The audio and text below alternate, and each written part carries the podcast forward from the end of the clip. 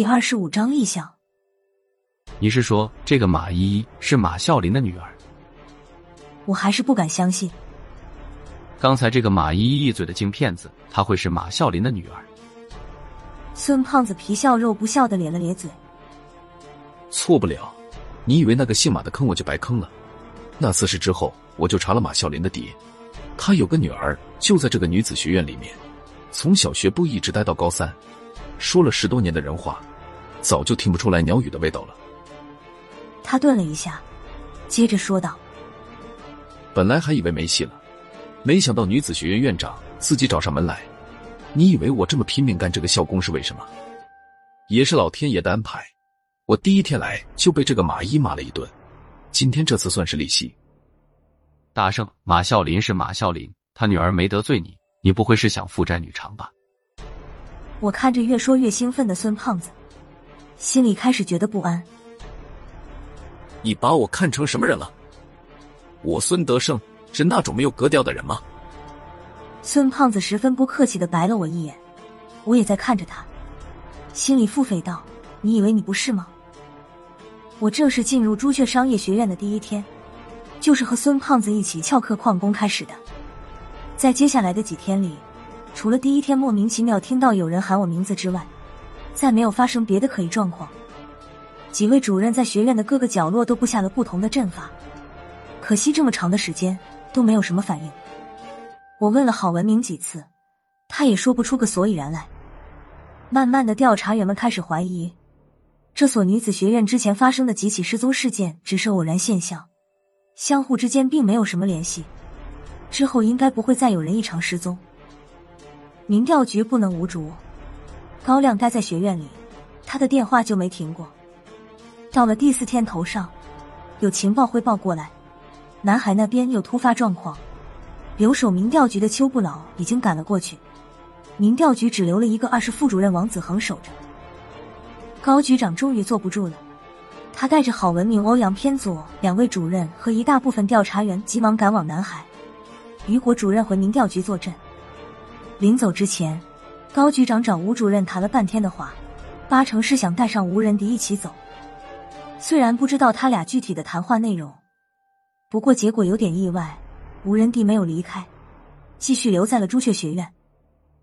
本来萧和尚用不着去，不过高亮并不愿意老萧守在苏院长身边。他一阵劝说，竟然说动了萧和尚，跟着大部队一起离开了朱雀学院。虽然不知道南海那里到底发生了什么状况，不过从高局长留下的一句话里。能看出事情并不简单。你们再留三天，三天之内如果没有异常情况，你们全部都到福州报道。高亮他们的离开对朱雀学院并没有什么影响。其实只要杨潇和吴仁迪留下来，就算我们都走光了，这帮女学生也不会在意。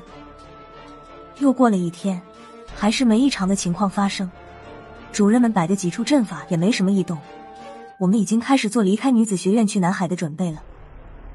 第二天，我很难得的守在教室里，听那位异常美丽的数学老师给我上最后一课。这几天早就打听清楚，这位数学老师叫赵明明，可惜已经名花有主。她的男朋友几乎每天都到学校门口等她，两人一聊就是半天。赵老师住在学校宿舍，我出校门口买烟时就见过好几次。看到一次，心里就叹息一次。他来的比我早。正当我感慨认识赵老师太晚的时候，突然心中一紧，周围的气压突然降到极低，一阵不安的感觉席卷而出。紧接着，我感应到了外面的阵法已经启动。我来不及多想，一把推开课桌，在众人惊愕的目光中冲到了走廊上。终于来了。后面熊万一他们跟在我后面也跑了出来，旁边教室里杨潇和一个叫米荣亨的调查员也冲了出来。我们都看向一个方向，教学楼两百多米外的一座独楼。那是什么地方？杨潇指着独楼问道。朱雀学院实在太大，我们没有走到的地方很多。杨潇突然问出来，竟然没有人能回答。旁边教室的老师探头出来望了我们一眼。又马上缩了回去。你们不上课在干什么？赵老师也从教室里走出来。刚才我们的行为，他吓了一跳。等反应过来，我们已经不在教室了。赵老师犹豫了一下，还是追了出来。杨潇根本不吃他那一套，他看都不看赵老师，眼睛仍然瞪着那栋独楼，问道：“对面那个是什么楼？”听他说话的口气是冲赵老师问的。赵老师看了他一眼，没有回答。他的眉毛快拧成了一个疙瘩，很明显，他对眼前这几个不务正业的学生失望透顶。杨潇有点急了，终于回头瞪了赵明明一眼，吼道：“我在问你话！”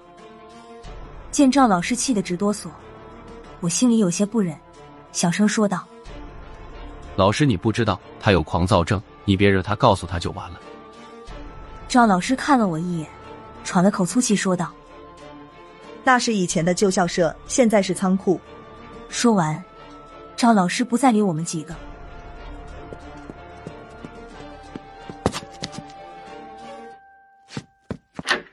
回身进了教室。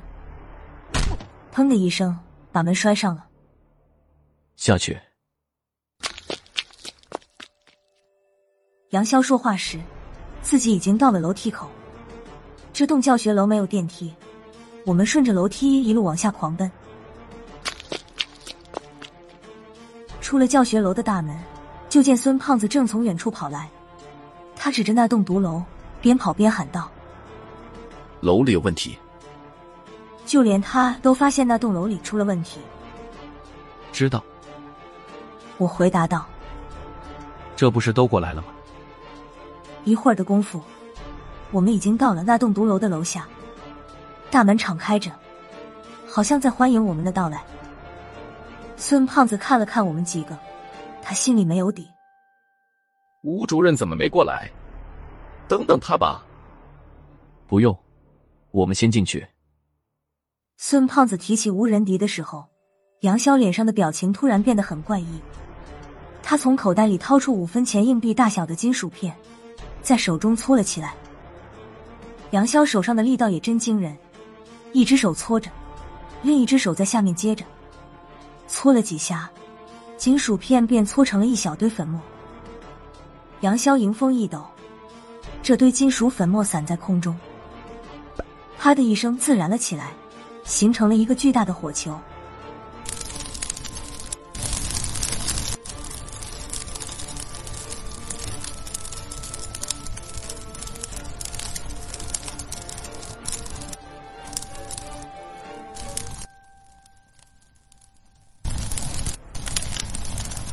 说来也怪，这火球看着挺吓人，火苗子还是蓝汪汪的颜色，却感觉不到它应有的温度。火球升空后，立刻向独楼敞开的大门飘去。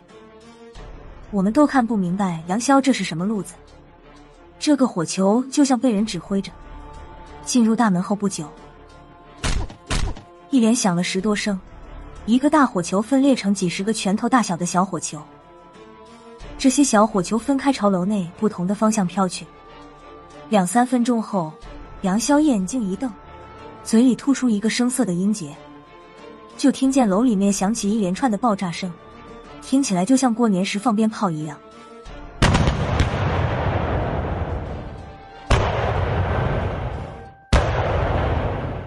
紧接着，楼里的各个位置都涌出一股褐色的浓烟。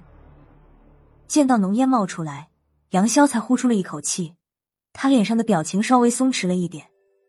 他回头看了我们几个一眼，说道：“进去吧，记住了，我们集中在一起，不要分散开，保持在我的视线范围内，谁都伤不了你们。”孙胖子向里面望了一眼，真的不用等吴主任吗？那你留在这儿等他吧。杨潇哼了一声，一转身，第一个进了楼内。米荣哼第二个跟了进去，紧接着熊万义、云飞扬和西门恋也进到了楼内。拉子，他们人手够了，咱俩在这儿等无人敌吧。孙胖子眼巴巴的看着我说道。我摇了摇头说道。大圣你在这儿等着吧。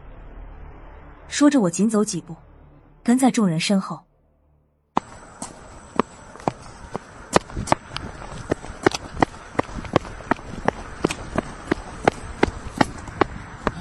后面的孙胖子一咬牙道。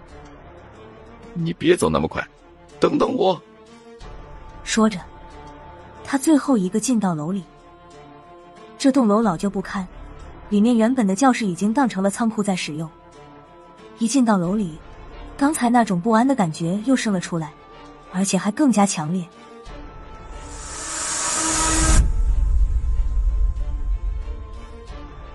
就是这里没错了，这栋楼就是刚才异常气压的中心。杨潇回头看了我们一眼，我再说一遍，不管什么情况，我们都不能散开。他说话的语气不容置疑。听杨潇这么说，我们都开始紧张起来。这时，除了杨潇之外，我们几个都已经抽出了甩棍，迎风一甩，抖得笔直，手枪放在宿舍的储物柜里，都没有拿。走了没几步，杨潇就停下了。他抬头看着天花板，喃喃说道。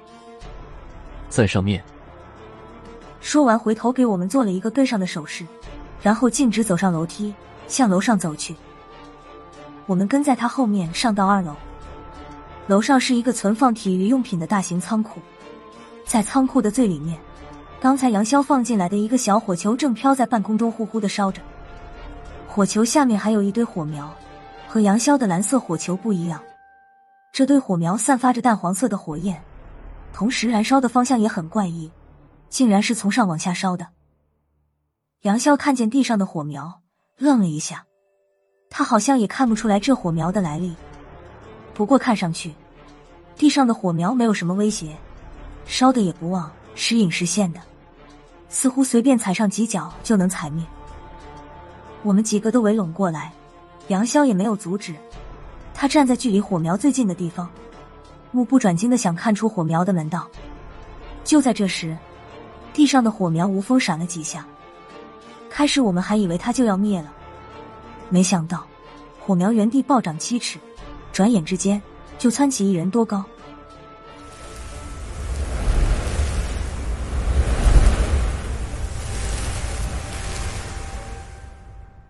黄色的火焰翻了出来，呼呼的向天棚烧去。冷不丁这一下子，不光是我们，就连杨潇都吓了一跳。不过，经过这一下子，他猛然间想起了这火苗的来历。杨潇的五官都已经扭曲了，转身向我们大喊道妈的，被算计了！出去，快点出去！：“可惜杨潇喊的晚了，那簇火苗已经烧爆了头顶的消防喷洒，这栋小楼的喷洒连锁反应，都开始喷起水来。”